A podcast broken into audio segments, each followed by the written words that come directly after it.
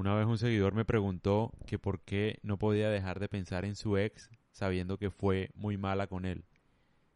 Sencillo, porque nada es más atractivo que el rechazo. El rechazo le hace creer a uno que uno no es suficiente, que uno no cumplió con ciertos estándares, que hay alguien mejor que uno probablemente, o que a uno lo dejaron por otra persona, que da un, un golpe al ego impresionante, y ese golpe al ego genera una obsesión.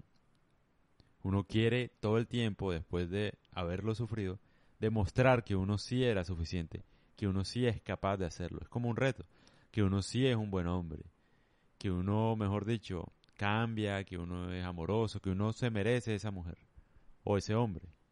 Y no pasa. Pasa todo lo contrario. Porque entre más uno se esfuerce por tratar de recuperar a esa mujer, más la va a perder. Porque implícitamente, bueno, yo estoy hablando aquí en el caso de un hombre, ¿no?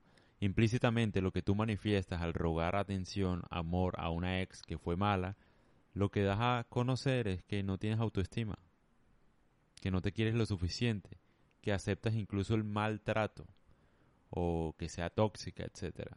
Lo aceptas porque al final no eres capaz de conseguir a alguien mejor. Entonces nadie va a querer estar contigo en ese sentido.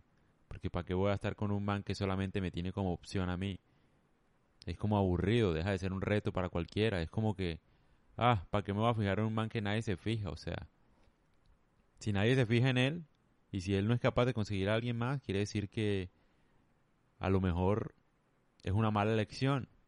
A lo mejor, no sé, no debería estar con él. O quiere decir que tomé una buena decisión al dejarlo. Eso es lo que piensa una mujer.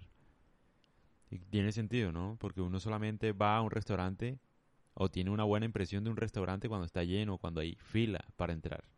Pero si hay un restaurante vacío y tú entras de la nada, pues te vas a sentir como que, hey, este restaurante es malo.